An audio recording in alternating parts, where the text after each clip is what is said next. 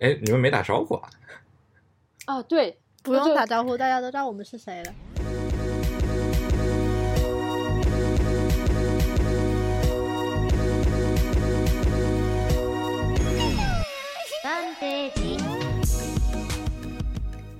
欢迎收听第四期的艺术闲谈。在上一期的时候呢，我们聊了一些关于摄影书的概念。那么在这一期呢，我们三个人分别挑了一本书来更细节的谈论一下摄影书的相关内容。那么我选择的这本书呢，是来自于假杂志出版的陈星浩创作的《来源不同的时间》，来自次曼村的图像。嗯，我之所以选这本书呢，就是因为它非常，我认为它这本书非常有趣，而且它引发了我一些对很多对摄影书的一些思考，包括对摄影创作手法的一些思考。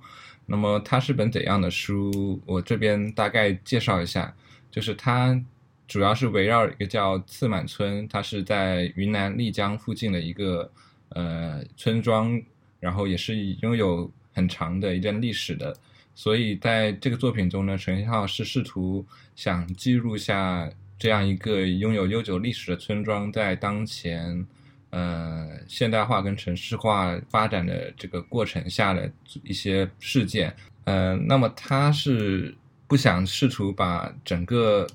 城市化过程中发生的一些事件全部化为一个一个语气，用一个语气说，所以他这个作品呢，分别叙述了分别是四个部分，就是包括自然的时间，以及村庄当下的时间，村庄历史的时间和人肉身处于这种时间夹缝中所承受的张力。这就是它标题之所以叫“来源于不同的时间”，就是这样来的。它之所以分为这么多不同的时间呢，是因为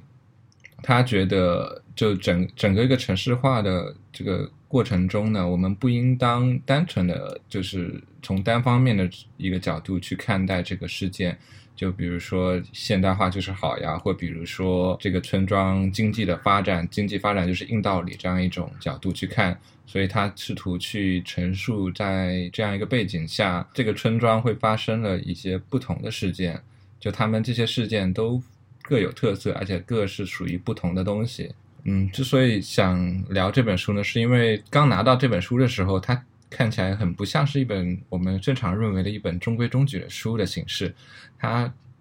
它的形式特别的设计元素特别的丰富，特别多种多样。当你翻开这本书的时候呢，你会发现它是很像是一个活页笔记本的形式，它也不是照片，也不是很规矩的一页页的放在一起。有的时候它会把上下两页分别扣在这个活页上，有的照片呢，它很多时候是你可以把它拉成一个长条，再把它折叠回去这样一种。折页的形式，然后他在整个的这个书中采取了很多不一样的、不同大小的图像呀，然后不同长度的拉页，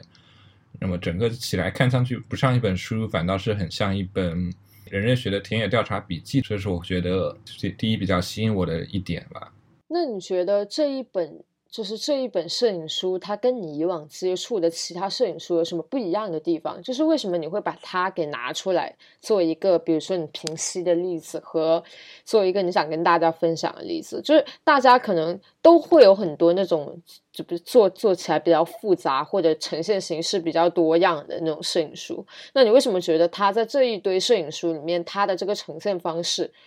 是有效的，然后是吸引你的？嗯，我之所以想拿出这本书来，是可能是因为之前我很早很早以前，我有一次参加了一个也是阅读摄影书的活动，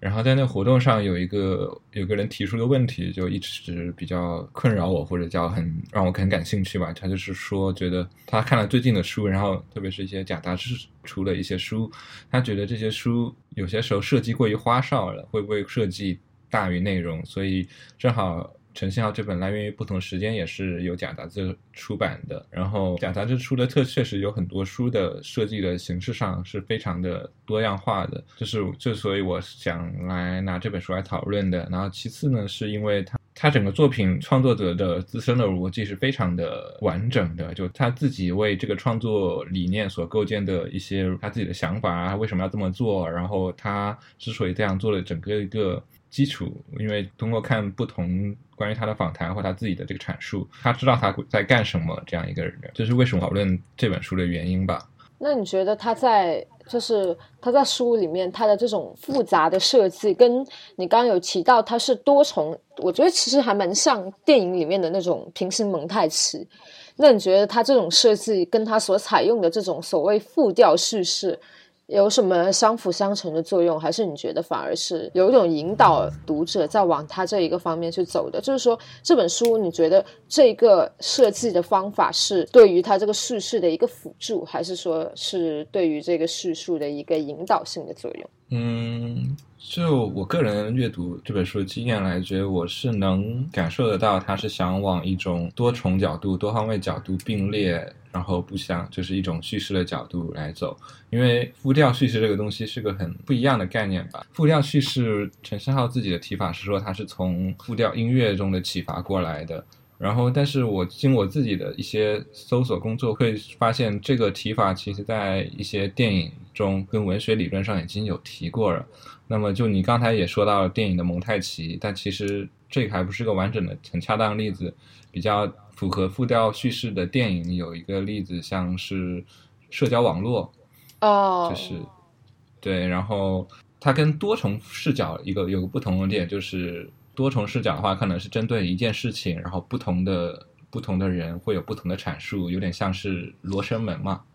明白。那样一种角度。那复调的话，好像就是像社交网络，它是这这一件事在推进的过程中有一个时间，然后一直在流逝，但这个过程中会有不同的角度去掺入这个时间的叙事。比如社交网络上是一开始是扎克伯格的那个视角，然后再有到那个那个双胞胎，然后还有在。又切换到他的那个同学爱德华，然后再再这样切换切换，但是整个事件是行进的。嗯，对，其实你可以发现，然后把它融合在一起的这样一种叙事手法吧。嗯，明白。然后我觉得这本书也是有这样一种趋势，他这本书可以比较清楚的看到一些他在中间埋了一些点，比如像黑衣人这个点，他在前面你可以在作品中，就是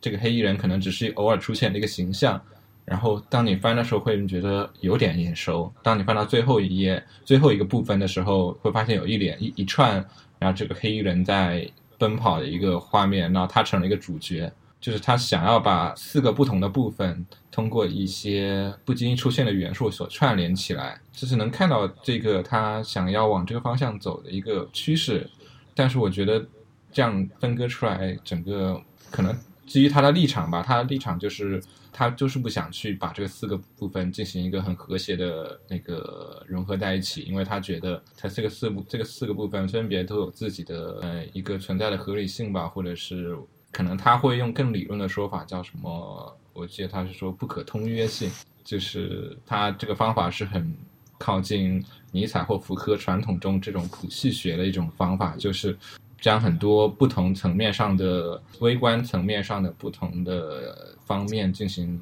彻底的分析，跟把它们并列起来，最终发现一个，也不会最终发现一个最核心的或者本质的东西，因为它本身是很反本质的一个方法吧。但我觉得，就就影响我看这本书最后的一个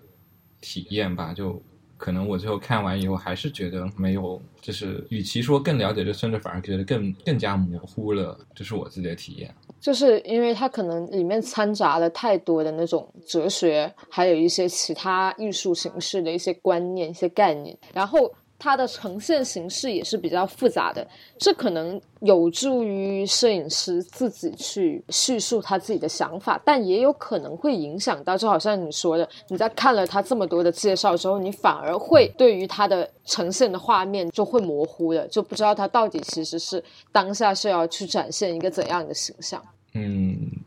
对的，因为我会觉得，因为对，就是要回到它这个设计元素特别丰富的一个东西上，会让我的注意力就从它这个作品的这个村子，然后逐渐转向它的叙事风格，嗯，它的艺术风格。他的设计设计的思路，这样一种角度，反而让我的关注点就远离了说这个村子正在发生到底是什么事情，它这个不同的时间段，它到底是有着一个怎样的不同的叙事的角度，或者是它到底这些人是有些什么，这些村子的历史的传统是什么？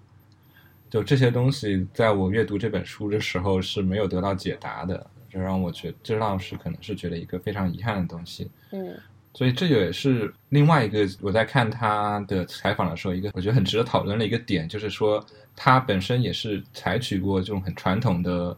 图片故事形式的这个形式去进行创作的。然后他说他最后发现，嗯，就是引用他的话是，图片故事的叙事逻辑实际上就是纪录片的叙事逻辑，他做到极致，充其量也是一个弱化和轻量版本的纪录片。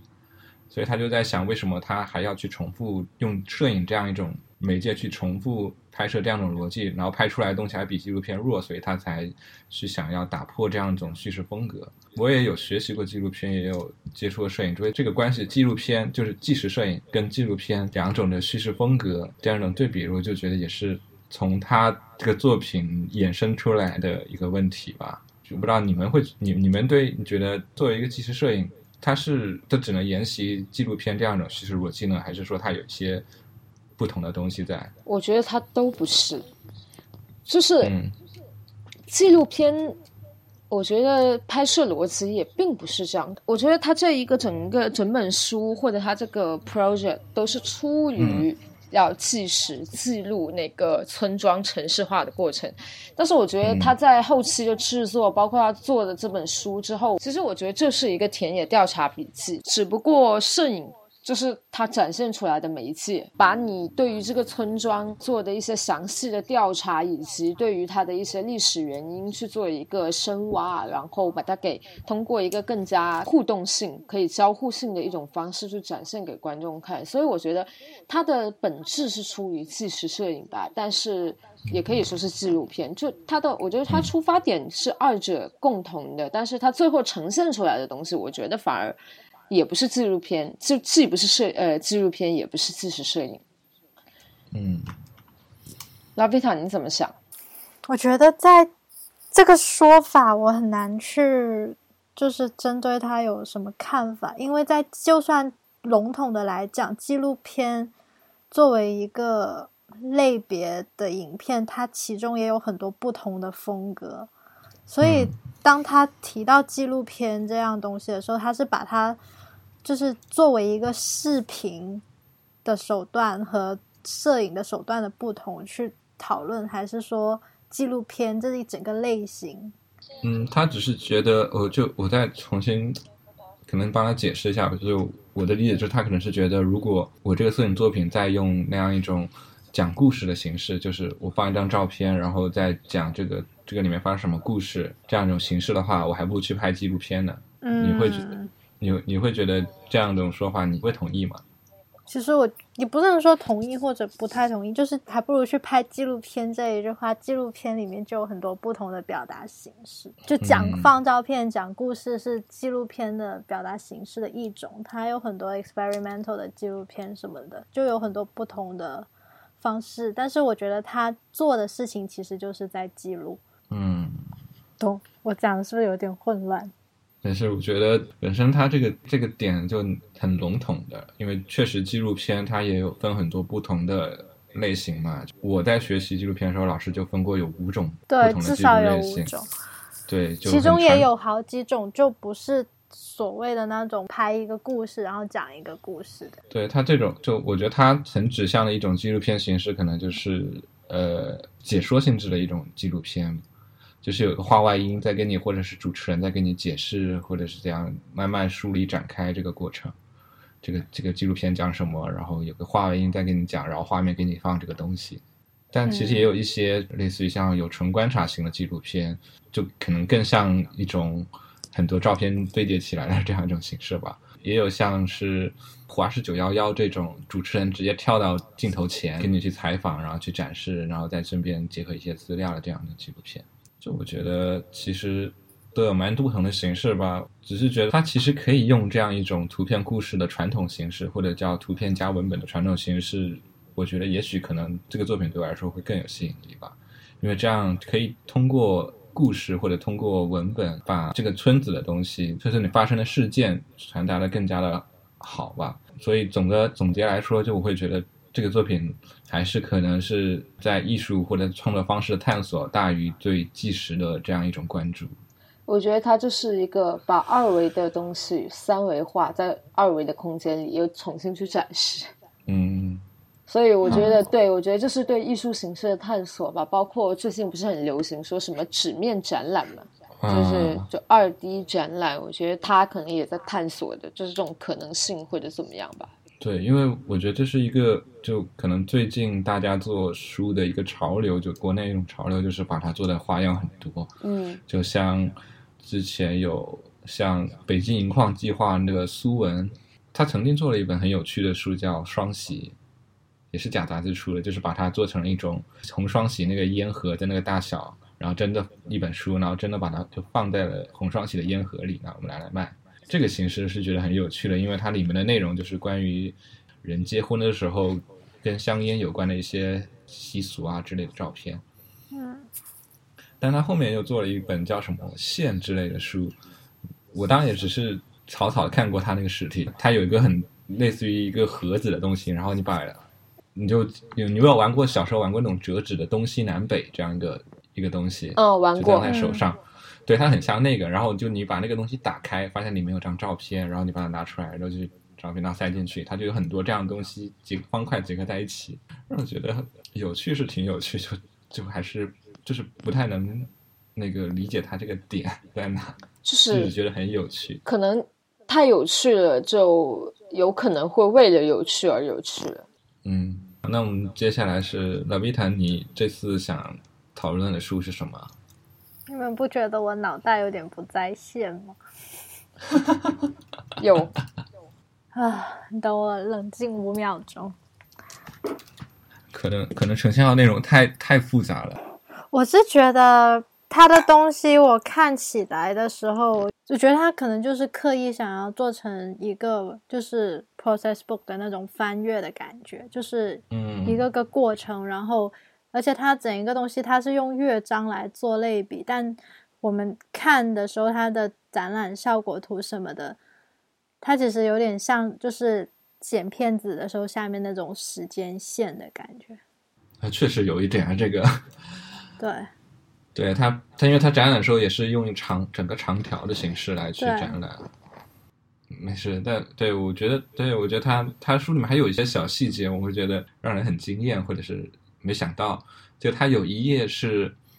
就你看上去是那个古村落那种房子嘛，就是那个建筑，然后但是它可以拉开来，然后当你它有折叠，当你一拉开来，然后发现它里面折起来的就是那个房子的内部装修。哦，那还挺有趣的。对这个蛮有趣的，就我觉得里面它里面确实是有很多很有趣、很那个很跨学科的一种用法。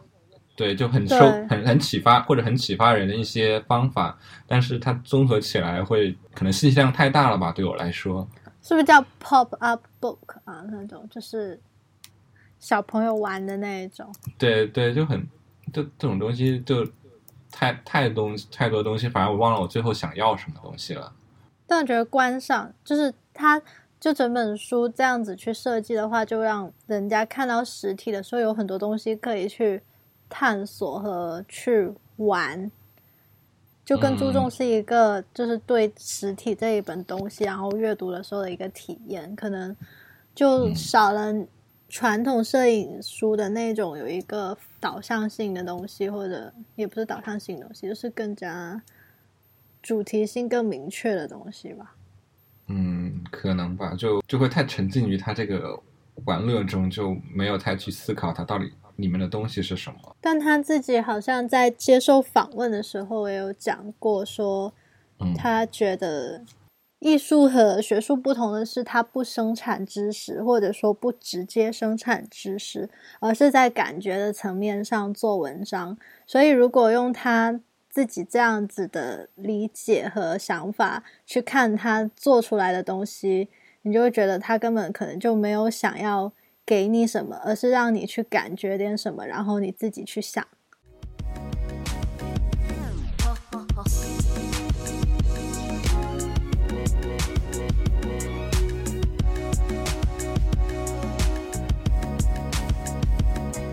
我们接下来聊下一本书吧。好的。老魏，你是要介绍什么书啊？我要介绍的这本书呢，就是一个日本时尚摄影师 Motohiko Hasui 翻译过来就是连井元彦的一本书。他这本书叫做《Personal Matter》，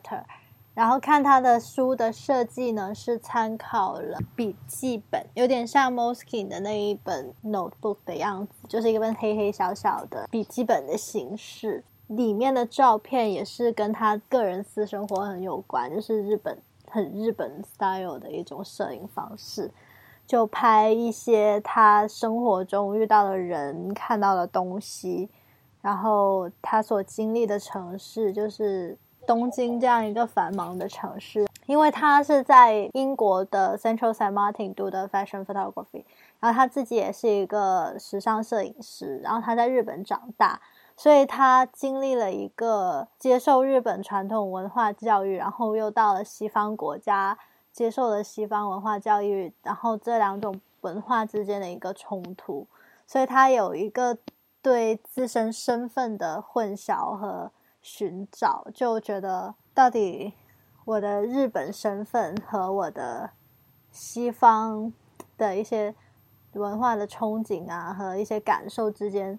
的一些重合的地方和矛盾的地方，所以他这本书就是用图像去探索和寻找，去感受和了解一下对自己我身份的一个认同和认知。所以在看他的照片的时候，他其实并没有一个太明确的时间的叙事啊，或者什么的，他就是一种很随意的照片，然后就很随意的铺排，但是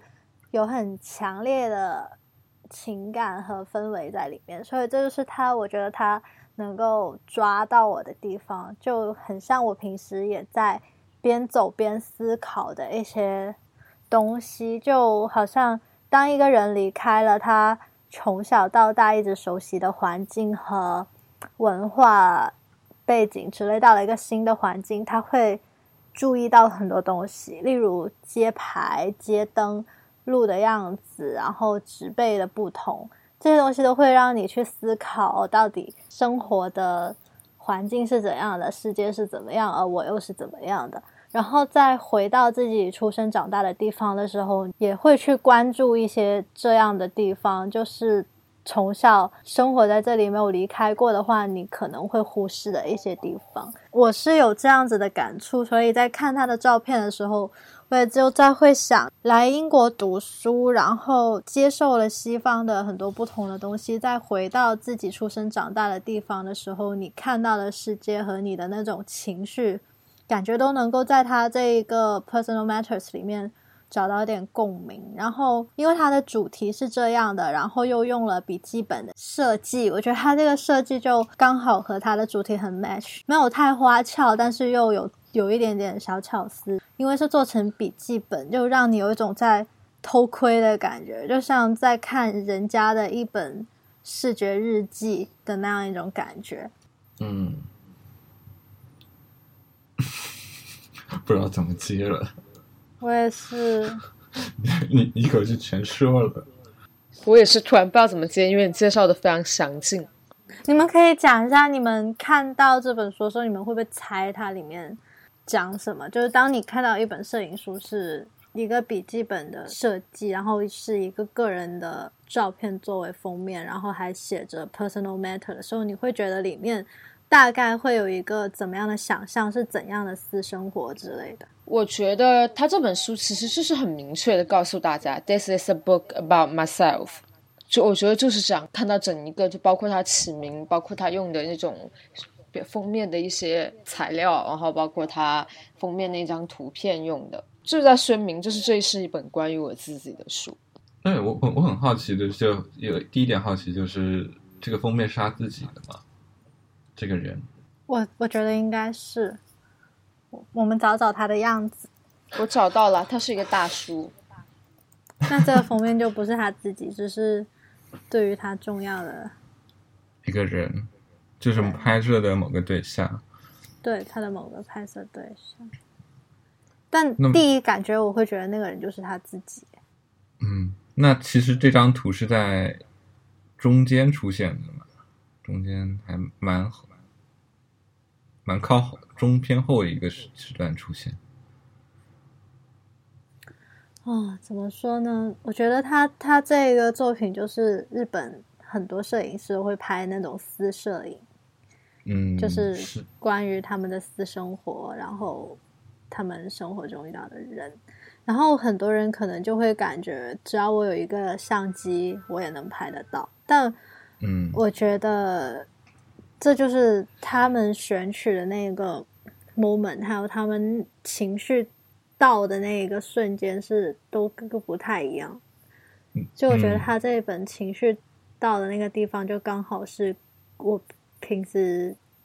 也能够感受到的那一种冲突在的时候，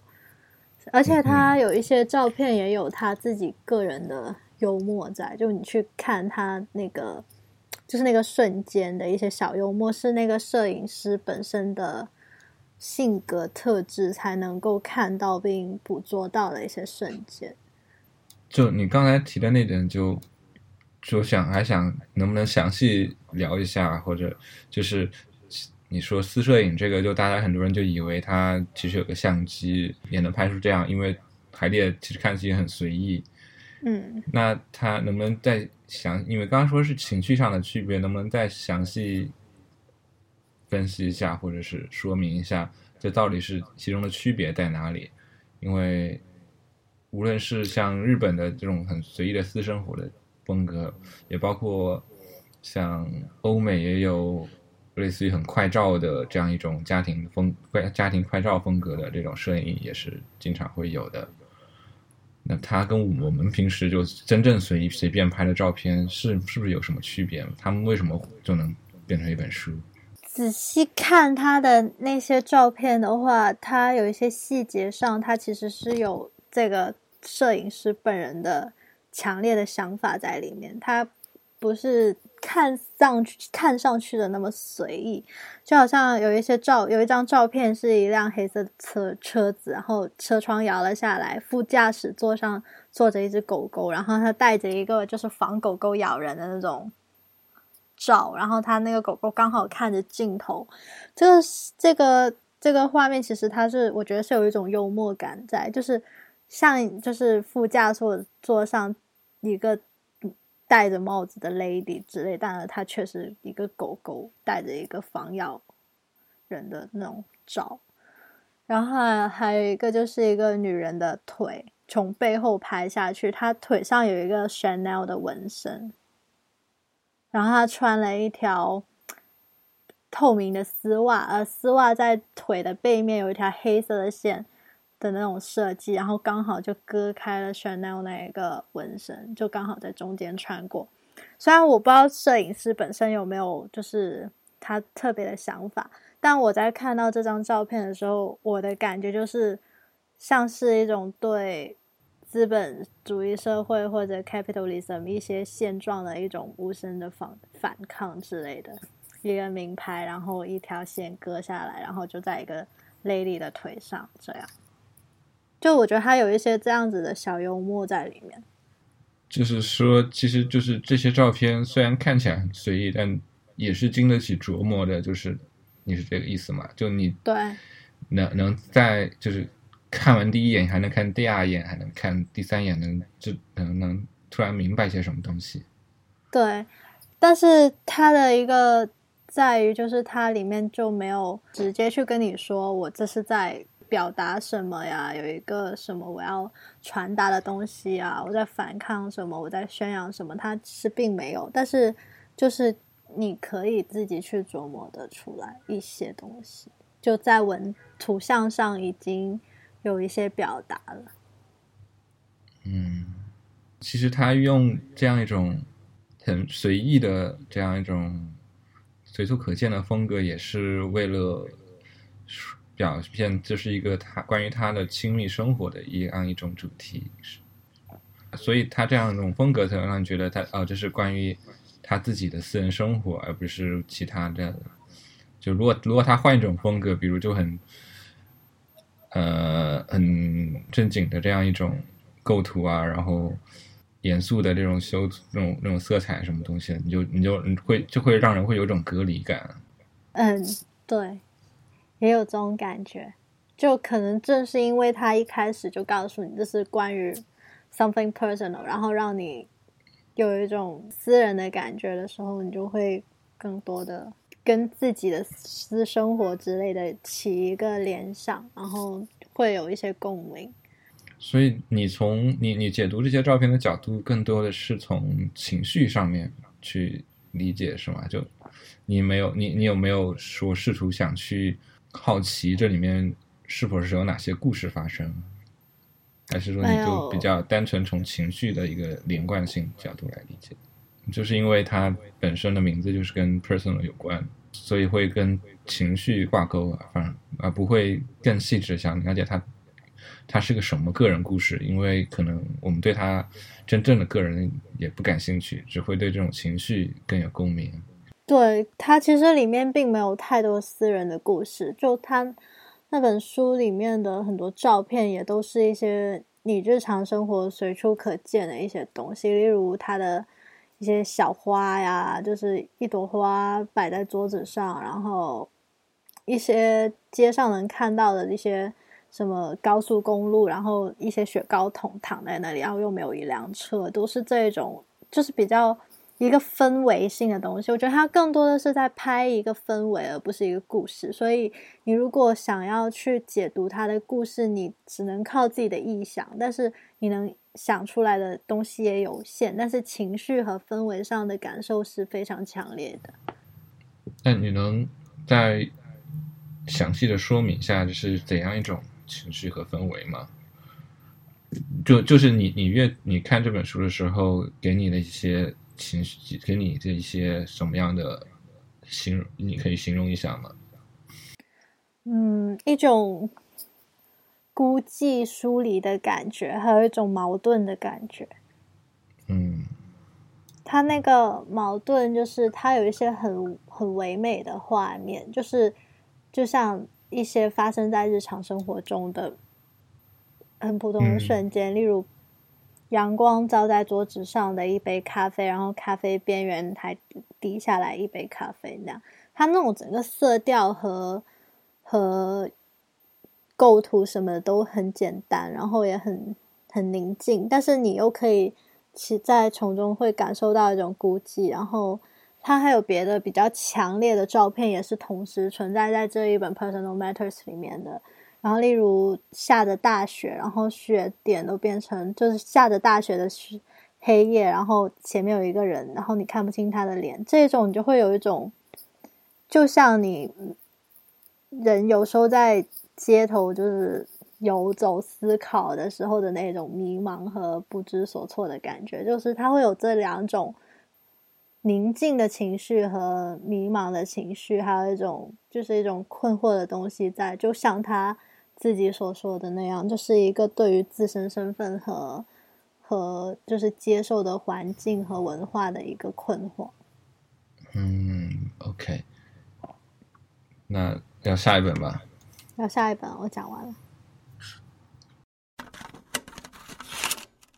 我想跟大家聊的是一本叫做《拉狗》的书，然后是呃英国 MacBook 出版社出的。然后是一个美国摄影师回到他的童年时候的家乡，不，童年时候的家就是南加州的南加州的一片沙漠里面。然后其实整一本书，它是我觉得应该是介于观念摄影跟纪实摄影之间吧，因为它的它的出发点就是说想要去找回他童年的一些生活的痕迹。但他在拍摄的过程中，因为他童年生活的本来就是在沙漠之中的一些一片地方，所以可能经过了这么多年，人迹也比较稀少了，所以他更多的那个摄影书里面还是呈现的一些他拍摄的一些零碎的物件，包括一些自然的景色，还有一些呃生命的一些体征，还有一些昆虫啊之类的。所以我觉得在这一方面上，其实也是有一定是观念摄影的存呃的那种。方形式存在的，所以，呃，我觉得这一本书我很喜欢，不能说是完全说是因为它的设计，但我也觉得，呃，像我们刚刚也讨论了很多关于，比如说一些书的一些封面设计，包括它的一些排版设计，对于它内容呈现的一些重要性或者一些引导性，我觉得这一本书反而我觉得比较难得的是，它采取的是最最传统的。一种排版方式，没有任何花俏的地方在，包括它的封面设计也只是呃非常常见的那种棉麻的布上，然后用了丝网印刷吧印上了书名，然后还有一个小小的一个剪影，没有没有什么太大特别的，但是很难得的就是说，我觉得反而是他这一种简单，让我能在读他的作品的时候感受到他想感受的东西，因为其实很多东西。我觉得，特别是摄影书的时候，设计固然重要，但是有时候你太过去追求设计的时候，很有可能真的会影响到观众对你作品的一个解读。因为有时候观众他会被你的一些设计所吸引，那他会过多的去在意你照片之间的联系，这有可能就是。当然会引导他们去解读你的作品，但也有可能会让他们过多的把注意力放在上面，而忽略你画面本身想要传达的寓意。就好像《拉狗》这一本书，其实作者他就是做了一个非常简单的一个次序的一个排版，就是大概按照着一个往沙漠深处走，或者按照一个植物、动物这样子一个分类。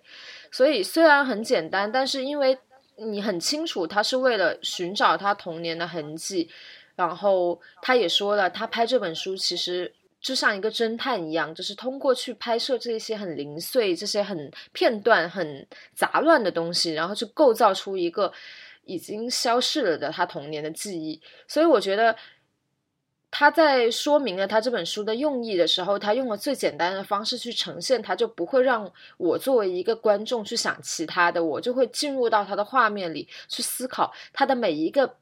零碎的画面到底跟他这一个他童年的记忆有什么关系，或者他每一张照片为什么要放在一起，或者就是呃这个照片为什么会出现在这一本书里面，是不是他童年也经历了类似的事情，就会让我回到了他的。故事本身，我觉得有时候断舍离嘛，看似好像就是设计很重要。当然，我也不是说设计好像就是说一定不重要，就有一些书还是想会需要借助外面的设计，或者就是这种排版的设计去帮助观众去理解。但是我觉得有些时候。呃，如果你的画面已经足够丰富，或者你想讲的东西足够复杂的时候，我觉得反而要让画面简单，因为你你想讲的东西很复杂的话，如果你的画面也是复杂，啊，你的你的设计也是复杂的话，那观众就会混淆，他不知道到底哪个才是重点。所以我觉得还是要因人而异吧。但是我想介绍这本书，也是想给大家一个另一个角度去看看待问题吧，就是有时候回归最最最原始的一种。方式也未必不好。那你也说他这本书是关于他的一些童年经历或记忆的嘛？对。但我我大概看了一下翻书视频，就一些照片，它其实大多都是一些物件或场景，就很少，基本上没有人。对，是的。对，好像也只有两张照片是有人吧？嗯。有一个是在草丛后的，那是人哦，不对，那是车。对。看错了。然后就就只有一个在游游泳在前在浮在水面上的一个人，还有我没太注意。那么就是你怎么你是如何通过这些？你可以比如说举个一些例子，你是如何通过这种画面去试图理解那个他这个作者关于他童年他想说的是什么东西？呃，因为这时候就提到他，我觉得他这个作。这本书里面，他的 caption 做的特别好，他的短短的文字的解析，就是包括他自己网站上的，就用很短的一段文字，会让你理解到他这本书的用意是什么。然后他既然，而且他当时童年生活的，他他就给大家告诉大家，就是我生活在沙漠里，因为他拍的东西都是跟沙漠有关的。其实你已经大概就可以理解到，他童年生活的是一个比较荒凉。就是一个处在并不是很就是很多人烟的一个环境当中，所以他在试图回去的时候，其实可以通过他拍摄的这一张张画面去拼凑起来。当然，我不我说我不是说我能想象出他童年的生活是怎么样的，但是我能感受到他童年过的是怎么样的生活。所以我觉得，对他的作他的作品，就因为通过他简单的排版，就有了这个用处。我不知道为什么我在看他的这一本书的时候，我其实没有看他的 caption，但是我看完这一本书的话，它更多的是引起了我对这样一个地方的一个向往。那就说明你也被这本书吸引了呀。我是对那个地方有向往。那他他这一本书其实就是要展现那一个可以说是已经消失了的地方。对，给我感觉也是，就是有一个感觉，就是有一种乡愁在，然后就是对这个地方有一种乡愁，类似于乡愁的感觉，就是一个我没办法到达，但是又向往的地方的那种感觉，有这样一个氛围在。对对对，我在看的时候，其实我觉得他的童年应该是还蛮无忧无虑的，就是你是有机会去。接触到生活里面的方方面面，然后你有机会去接触到，呃，很多就是在城市里的生活接触不到的东西。所以我觉得他再次回到故乡去拍的东西，也是那些他很难再在城市里见到的东西吧。就是一些比较难得的、比较记忆深刻的一些 moment。然后这些 moment 其实都是重新，就是重新去构造的，因为已经不存在了嘛，时间都不是当年了。就是他通过去拍当时跟此地不是此时的那种感觉，然后去让大家大概的去了解一下他童年去是生活在一个怎样的神奇的地方。而且他，我觉得在看整本书的时候，虽然是他童年生活的地方，但是并没有。就是太多让人感觉到生活压力或者生活状况是怎么样，或者生活条件是一个怎么样的，太多这种方面的信息。然后我觉得它比起说是展现了童年，在我看来，更多的像是展示了一个乌托邦的一个形象。虽然是荒凉的，但是我不太看到贫困或者现实生活的一些。问题在，就感觉是很宁静的一个，对，这是一个乌托邦，一个只属于他的理想国。嗯，又沉默了吗？我们，嗯，我在我在我在看他的 info，他网站上的 info 还没看呢。我是一个不看 info 只看感觉的人儿，所以我们这两本。我们这两本都是关于 identity 的，然后就是两个，我觉得这个不太不不完全是 identity 吧。他这里说 return to the California desert of his childhood。对他的 insert，确实确确确他 info 确实有在像我们我刚才想就是想寻找某种这些照片能有某种故事存在或某种叙事这样一种人看到照片的这种冲动去做一个挑战或做一个。让我们就意识到这个东西，就像我们面前就看了这些照片，会有一种冲动去让做出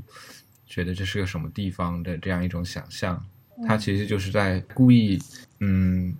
做这套的一些视觉呈现出来，让你去猜想，让你去意识到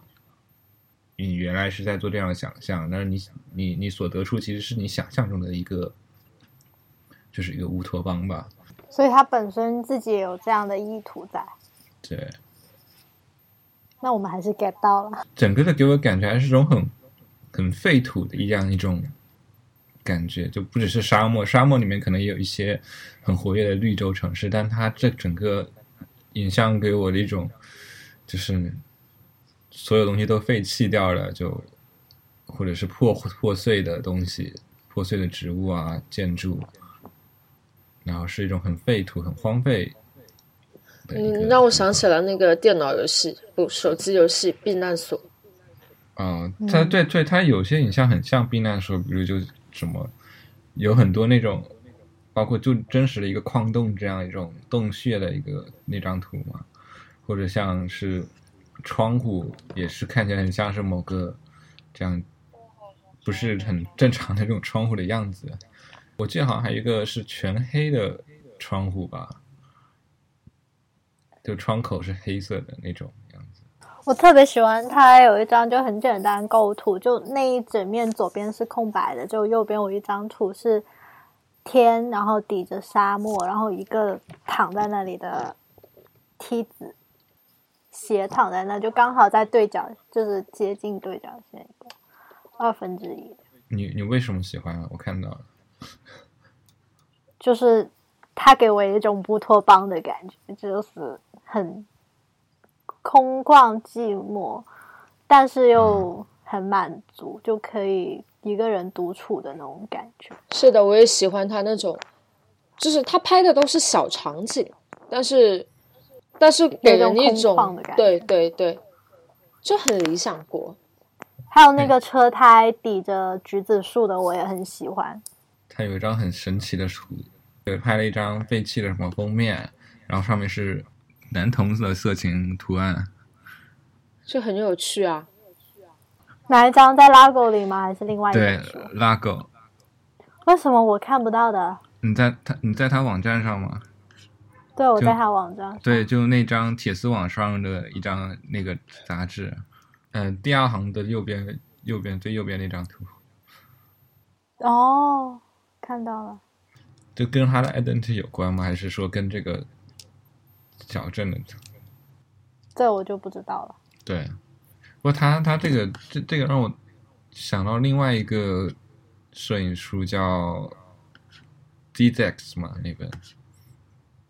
ZZYZX，感觉就就不是废土的感觉，是种很梦幻的一种感觉，